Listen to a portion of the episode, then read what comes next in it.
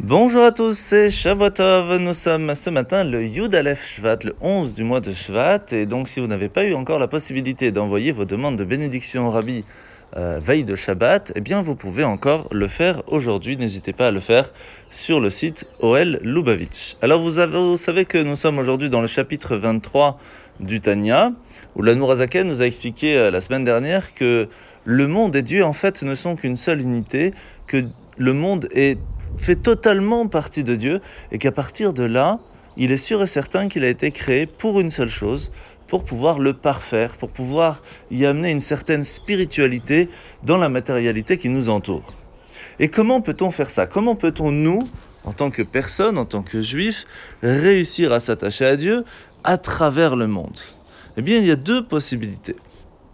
Nous avons ce lien qui se trouve entre le corps et l'âme, Lorsque, par exemple, notre âme, notre esprit nous demande de bouger la main, il y a une sorte d'automatisme. Les deux sont totalement liés. De la même façon, on peut être vraiment celui qui, chaque fois qu'une mitzvah, chaque fois qu'une bonne action se, se porte devant nous, eh bien, il y a comme un automatisme de vouloir et de la faire. Ou alors, on peut être comme quelqu'un dans une voiture et que nous avons la possibilité de tourner à droite et à gauche. Et donc, c'est un petit peu nous qui prenons les décisions eh bien de amener notre corps à faire ce qu'il faut au bon moment. Les deux sont très bien. Ce qui est important en fin de compte, c'est de réussir à prendre la bonne décision.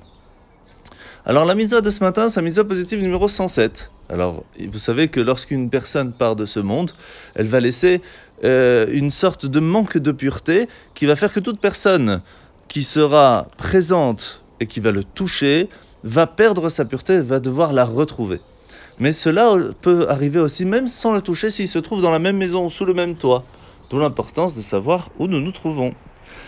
La paracha de la semaine, nous sommes parachat Béchalach aujourd'hui où nous voyons qu'à la sortie d'Égypte, eh bien, euh, Moshe et le peuple juif vont prendre les ossements de Yosef pour les ramener en Israël et les enterrer à Shrem.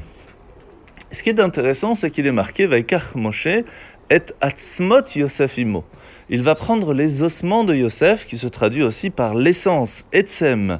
Pourquoi n'est-il pas alors écrit tout simplement que Moshe a pris le, cercueil de Yosef?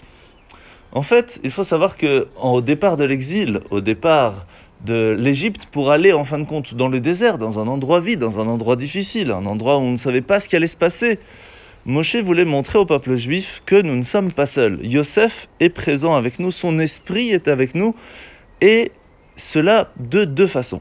La première, c'est que Yosef, même dans l'Égypte, il continua d'étudier la Torah et d'être un bon juif. De la même façon, dans notre exil à nous, nous pouvons aussi, grâce à son essence, réussir à le faire. Deuxièmement, Yosef est la traduction de rajouter. Ce que a voulu dire sa mère lorsqu'elle l'appelait Yosef, c'est Akadash Baruch s'il te plaît, rajoute-moi, donne-moi encore un enfant. De la même façon, dans l'exil, on peut se retrouver à un certain moment à côté de notre frère sans vraiment le ressentir, en pensant que c'est un autre. Mais nous, devons nous rappeler que c'est notre frère.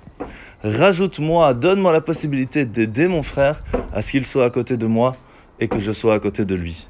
Et lorsque nous sommes unis dans cette pensée que Yosef nous a transmise, alors oui, nous pourrons alors sortir d'Égypte et arriver en Israël.